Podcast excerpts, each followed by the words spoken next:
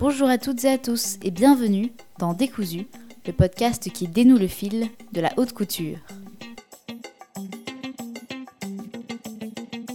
S'il est évident que par définition, la mode se veut être le reflet de son époque, que la création couture est une fenêtre ouverte sur la prédiction immédiate, c'est donc que les créateurs doivent penser la mode d'hier pour comprendre celle qui créera demain.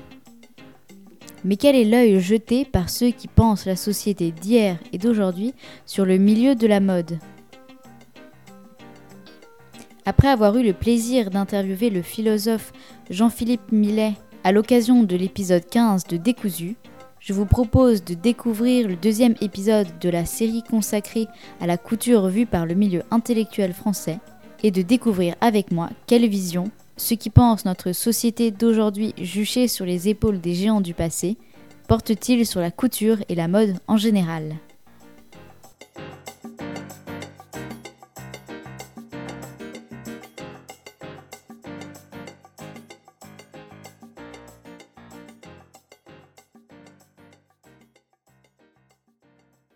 J'ai aujourd'hui le plaisir de recevoir monsieur Philippe Capel, professeur de littérature au lycée Henri IV. Alors, tout d'abord, est-ce que vous pourriez vous présenter et présenter un petit peu votre parcours? Alors, donc je suis professeur de lettres, effectivement, professeur agrégé de lettres.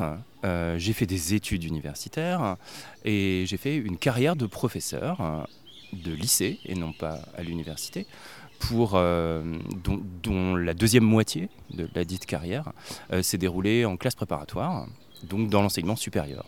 Mais je suis un professeur de lettres. Voilà avant toute chose, donc fort de la littérature euh, qui est la vôtre et euh, de la sensibilité littéraire que vous avez euh, de par votre métier et du regard quelque peu analytique que cela suppose, est-ce que de manière instinctive, vous pourriez essayer de définir quel est votre rapport aux vêtements ou à la haute couture, mais donc aux vêtements et à la mode en général? Alors aux vêtements, euh, c'est un rapport un peu distant. Ce n'est pas l'objet qui me parle le plus, je dirais, dans mon environnement, dans les apparences. Euh, par contre, je suis extrêmement sensible aux effets de différence et de trouble dans le vêtement. Hein. C'est-à-dire que je serais particulièrement frappé et intéressé par euh, une personne qui va, par exemple, proposer un code vestimentaire différent dans un milieu donné. J'y serais même hypersensible, d'une certaine manière. Voilà, ce serait plutôt ça mon rapport a priori un rapport à la différence, si vous voulez, par rapport à un milieu d'ensemble.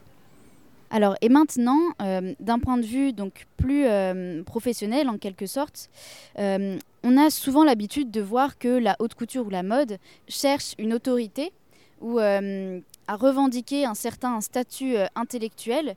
Euh, donc on peut par exemple citer récemment le défilé haute couture euh, de Kim Jones chez Fendi, où il y a une, référence directe au roman Orlando de Virginia Woolf, ou encore très récemment la création du club de lecture de Chanel. Cette revendication intellectuelle n'a pas forcément de réponse dans le milieu intellectuel lui-même, on peut souvent avoir l'impression qu'il y a une connotation forte qui pèse sur le milieu de la mode, et donc notamment une connotation qui l'inscrit dans un domaine... Euh, dans, le marché de la mode, qui est donc un domaine purement économique. Et est-ce que vous pensez que la mode peut être pensée euh, par-delà euh, son rapport à son marché, comme toute création d'art qui pourtant, elle aussi, s'inscrit dans un marché et dans un système économique? Alors, oui, je pense que c'est tout à fait possible, à condition que les créateurs de mode eux-mêmes peut-être, soient au clair sur ce qu'ils entendent par leur ambition esthétique, par ce qu'est une œuvre en général. Et il me semble que euh, le malentendu provient de cette démarche euh, qui consiste à, euh, à, emprunter à d'autres arts, à chercher à se construire une position d'autorité, à produire une sorte de dépassement, hein, alors que peut-être que l'œuvre d'art véritable est celle qui justement ne renie pas ses humbles origines. C'est ce que je dirais. Euh, maintenant, euh, la question est délicate, puisque euh, si vous demandez autour de vous à quiconque qu'entendez-vous par œuvre d'art, vous aurez 10 000 réponses différentes en une journée. Et en fait, le problème est là, pour moi. Donc ça n'est pas spécialement la haute couture. C'est en fait la prétention à être une œuvre, en général, qui fait problème. Et ça se voit particulièrement dans un domaine comme celui-là. c'est vrai que dans un domaine comme celui-là, qui peut être euh, d'emblée considéré comme euh, assez euh, superficiel, on peut avoir une facilité à l'opposer à tout ce qui va être du domaine de la réflexion, comme s'il y avait une, opposition nécessaire et, et structurelle entre ce qui est censé être purement euh, euh, intellectuel et ce qui est censé être dans le domaine de l'apparence.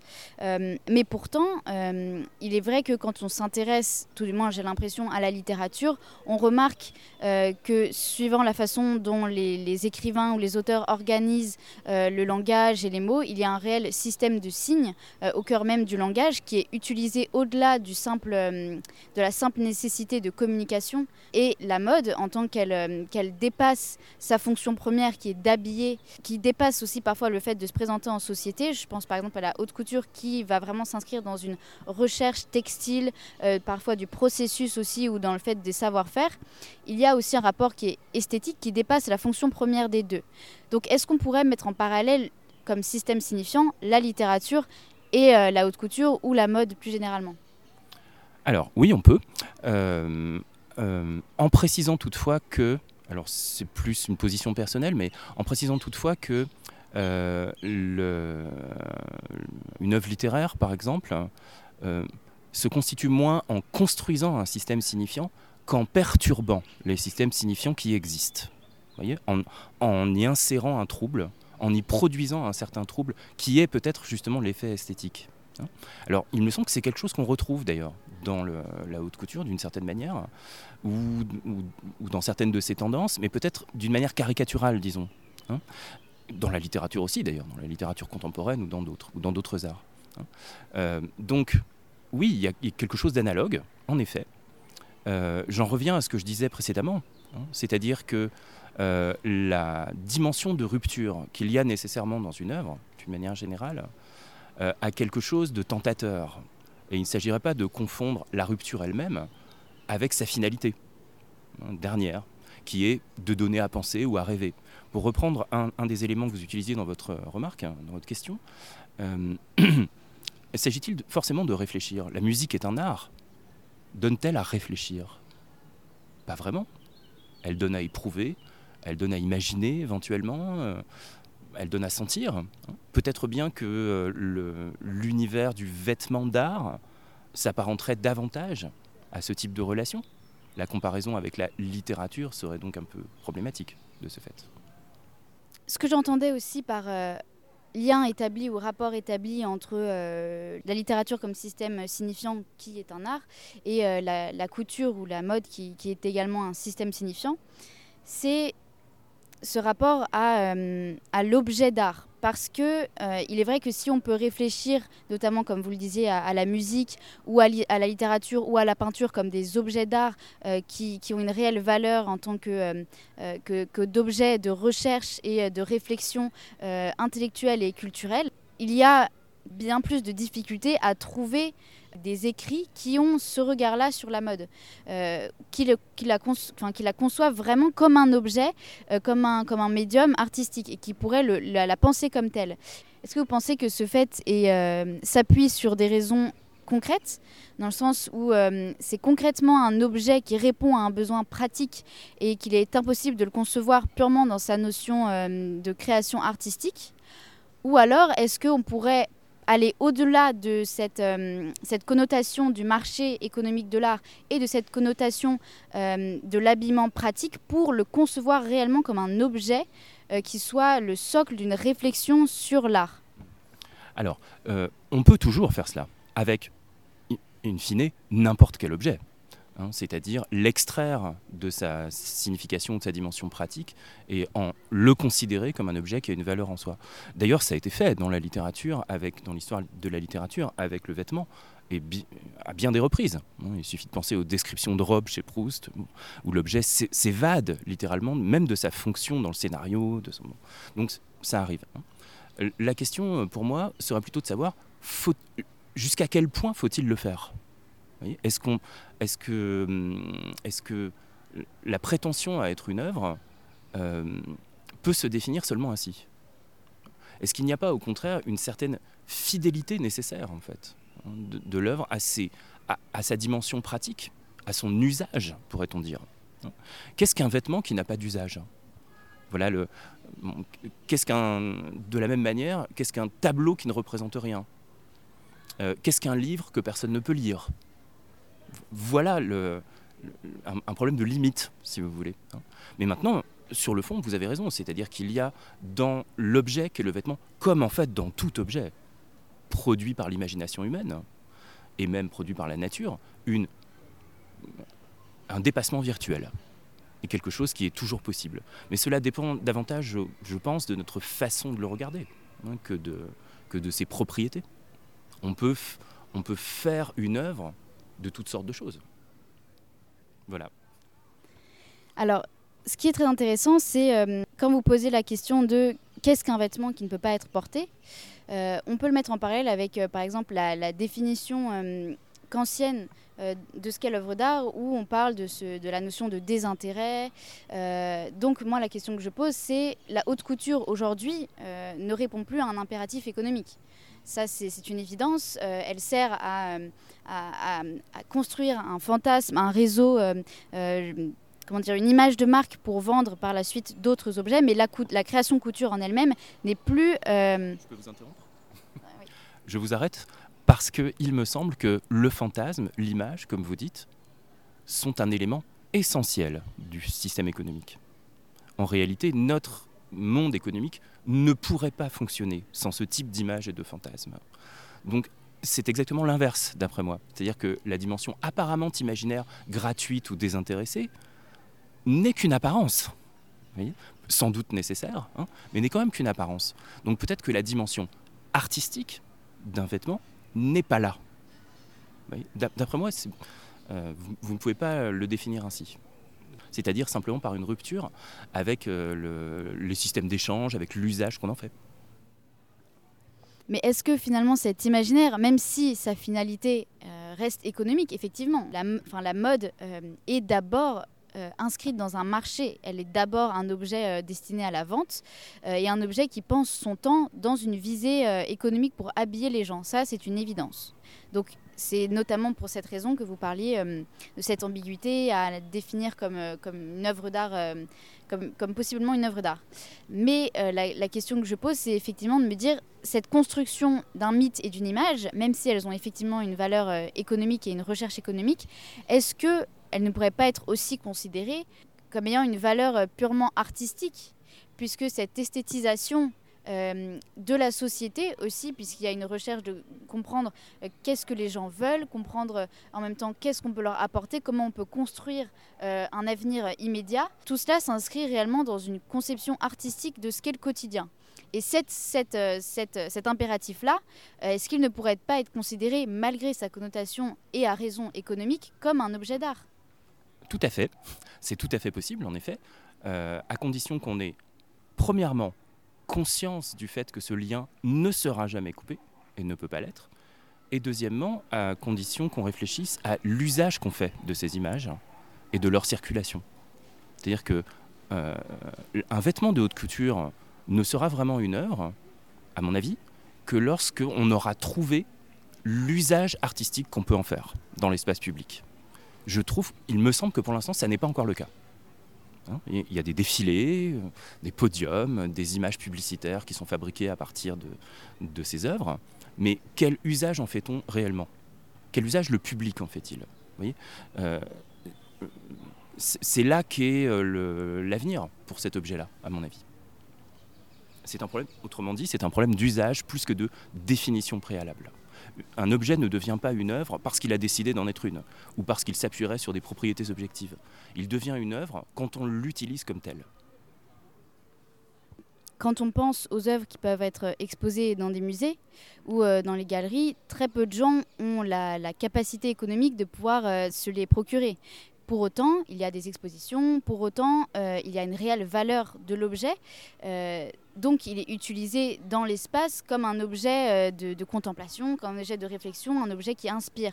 Eh bien, on pourrait mettre en parallèle l'objet euh, de mode. Euh, lorsqu'on va dans un musée, par exemple le musée Galliera, qui en ce moment expose la marque Chanel, où il y a notamment, je pense par exemple à la scène drag, qui va vraiment utiliser le, vêtement pour donner une visibilité à des, à des personnes qui n'en ont pas forcément dans l'espace public et qui vont justement trouver une force d'inspiration pour euh, toute une société à travers l'image du vêtement et qui vont utiliser l'image du vêtement. Et cela m'amène d'ailleurs à vous poser euh, la question euh, suivante, c'est que vous, en tant que, que peut-être moins universitaire que, que homme, quand avez-vous été touché euh, ou tout du moins euh, inspiré ou intéressé par euh, une campagne de pub ou par une image de mode que vous avez pu voir, peut-être jamais, ou peut-être une fois par quelqu'un que vous avez croisé dans la rue qui vous, a fait avoir une, inspiration qui pourrait être mise au regard d'un sentiment que pourrait vous produire une œuvre d'art, ou est-ce que cela ne s'est jamais vraiment jamais produit? Avec la façon de se vêtir des gens que je peux croiser, ça m'arrive en fait assez souvent et à y réfléchir rapidement, parce que je vous réponds d'une manière un peu spontanée, euh, c'est lié à chaque fois à un sentiment d'harmonie entre l'environnement et la personne, entre la personne et son vêtement, entre les parties du corps, entre ce que je m'imagine être l'esprit de cette personne et son apparence. Voilà. Là, il y a un effet euh, qui est l'effet, est esthétique d'après moi justement, hein, et qui se produit un peu partout autour de nous, à condition qu'on ait les yeux ouverts, à mon avis. Donc oui, bien sûr, le vêtement est même très favorable à ce genre d'effet.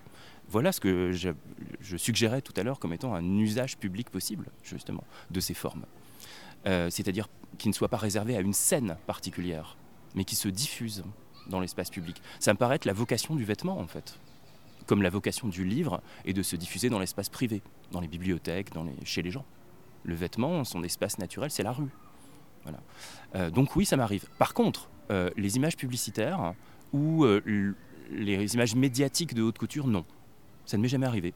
Alors peut-être parce que j'ai une prévention à l'égard de ces images, de la manière dont elles sont produites, ou, alors par hasard, ou peut-être, enfin, parce qu'il y a une prétention à produire en moi un sentiment esthétique qui est trop visible et trop délibéré et pas assez de surprise ou de liberté qui m'est laissée à cet égard.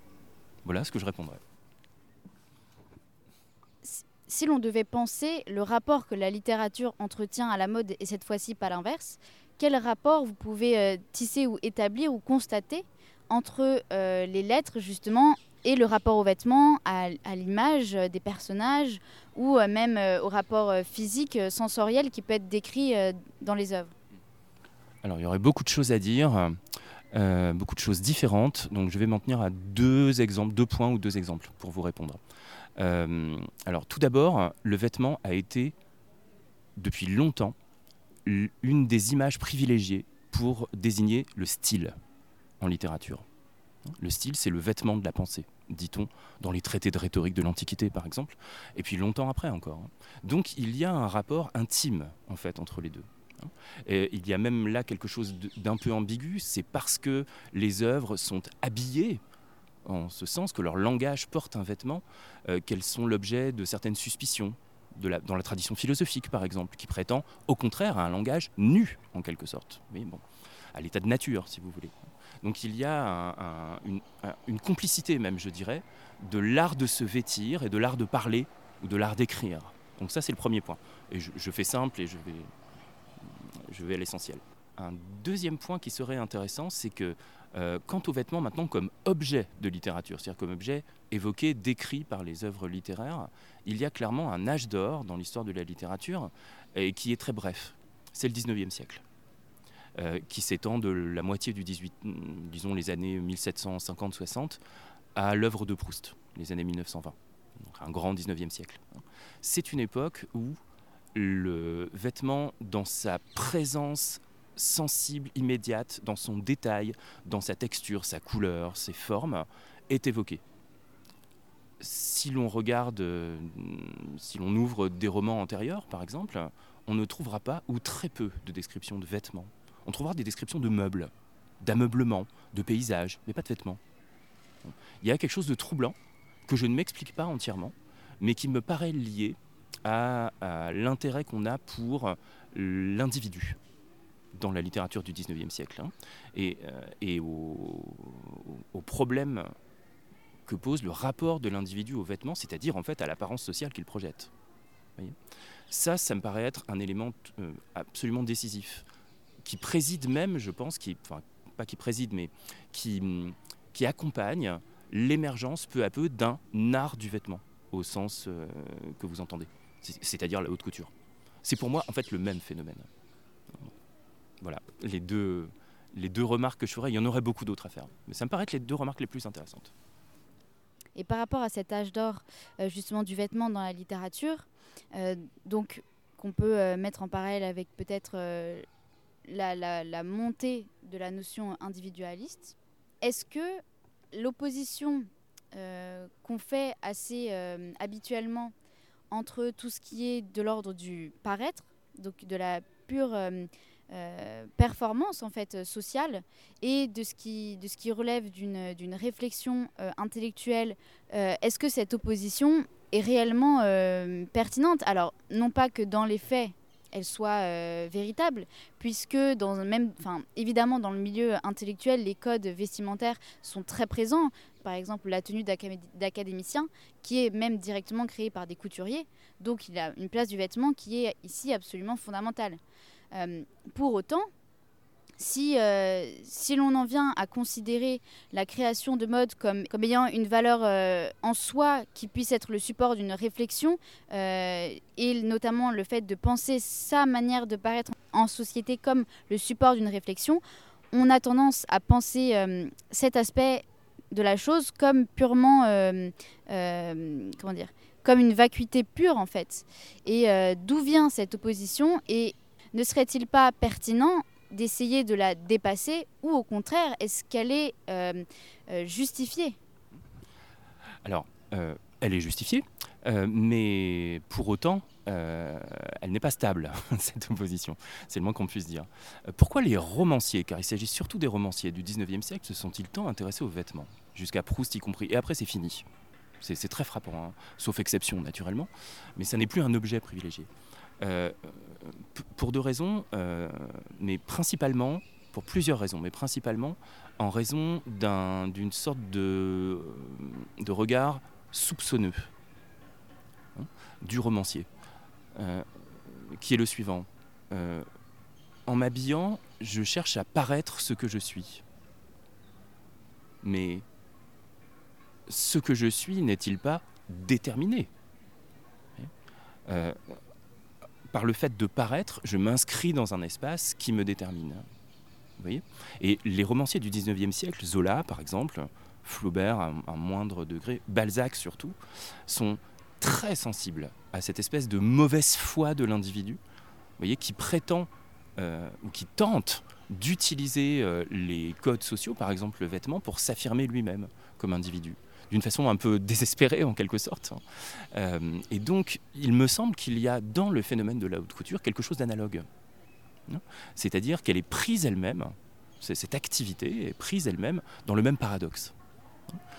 La recherche de la singularité ou de l'affirmation de soi, mais en même temps, euh, le, cadre signifiant et social qui ne cesse de se refermer fatalement Hein, sur, sur euh, chacune des réalisations ainsi proposées. Et enfin, pour terminer avec cette, ce problème, euh, il me semble que le mieux serait de cesser d'en faire une lutte inexpiable, ou, un, ou, tout au moins, pour parler moins pathétiquement, un combat. Hein. Euh, c'est ce que je disais tout à l'heure euh, à propos, dans, un ordre d'idées un peu différent, à propos de la prétention à dépasser le plan pratique pour devenir un, art ou pour créer des œuvres. De la même manière que les vraies œuvres sont peut-être celles qui ont l'humilité de reconnaître leurs origines, plus humbles, peut-être de même les vrais individus sont-ils ceux qui cherchent peut-être moins que d'autres à s'émanciper peut-être le rapport aux vêtements gagnerait-il à être pensé de, cette manière, y compris dans le vêtement d'art, dans la haute couture? Voilà, c'est une remarque vraiment personnelle que je fais, à cet égard. Justement, comme vous le rappelez euh, à très juste titre, il est difficile euh, de concevoir euh, la création couture ou la création de mode comme euh, un objet qui puisse directement être lié euh, à une création purement artistique, euh, puisqu'il a des, particularités, notamment le milieu dans lequel il s'inscrit et en même temps ce qu'il cherche à faire, qui est difficilement envisageable uniquement sous le prisme d'une création comme le serait par exemple la peinture ou toute forme d'art purement conceptuel, puisqu'encore une fois, qu'est-ce qu'un vêtement si, s'il ne peut être porté? Maintenant, si on bascule un petit peu la question et qu'on essaye moins de comparer uniquement la création de mode à tout ce qui est création artistique, finalement, quel est votre regard lorsque l'on vient à parler euh, de vêtements euh, dans un quotidien euh, tout à fait naturel? Votre manière, vous, de vous vêtir ou de concevoir le vêtement, est-ce qu'elle ne repose pas aussi parfois sur le désir de, montrer quelque chose, au contraire d'avoir une certaine provocation Et est-ce que même lorsqu'on peut avoir un œil critique sur le vêtement, on n'est pas toujours rapporté à ce vêtement et on n'est pas toujours en tant qu'être humain dans une société rapporté à sa manière de concevoir le vêtement par rapport à soi et aux autres? Euh, oui, j'aime bien faire ça, en effet. Euh, pour autant, euh, l'essentiel, je crois, est de ne pas y attacher trop de valeur. Bref, de ne pas se prendre trop au sérieux dans sa façon d'apparaître, simplement. Hein.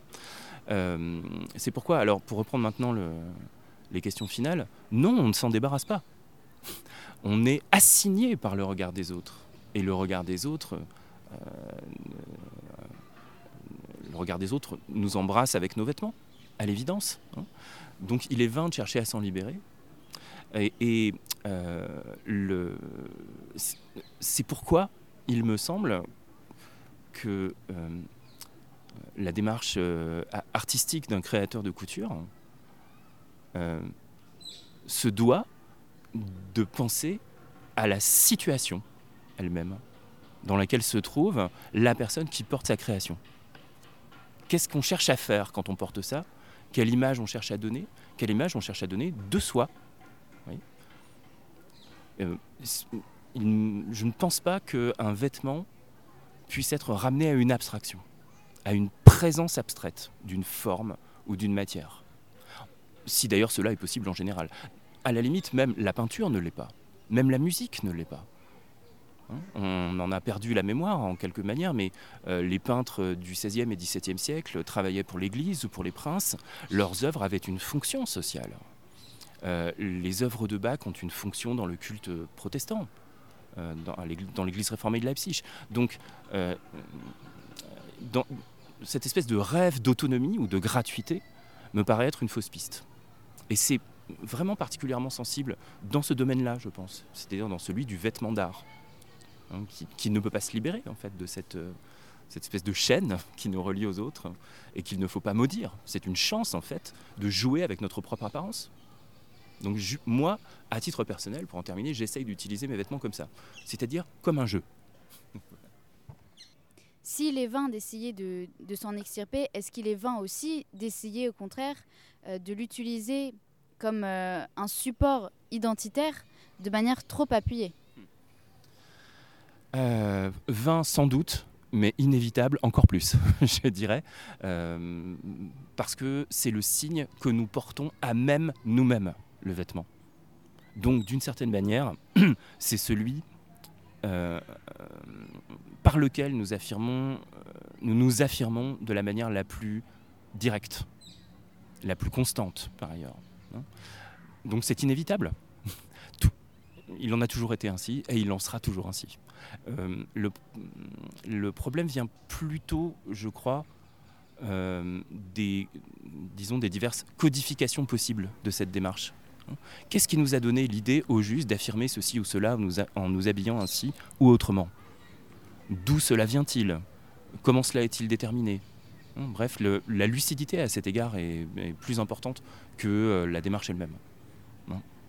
On utilisera toujours les vêtements pour euh, essayer de dire qui on est et dire ce qu'on pense. Il n'y a rien de bien compliqué à cela, à mon avis. Eh bien, écoutez, euh, merci beaucoup pour, pour votre temps et pour cet entretien. Merci à vous.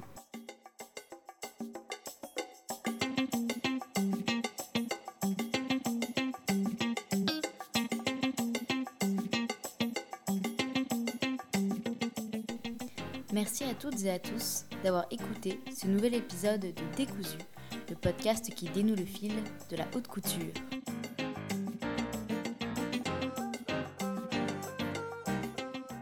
N'hésitez pas à écouter le premier épisode consacré à la couture vue par le milieu intellectuel français, qui est donc l'épisode 15 avec Jean-Philippe Millet.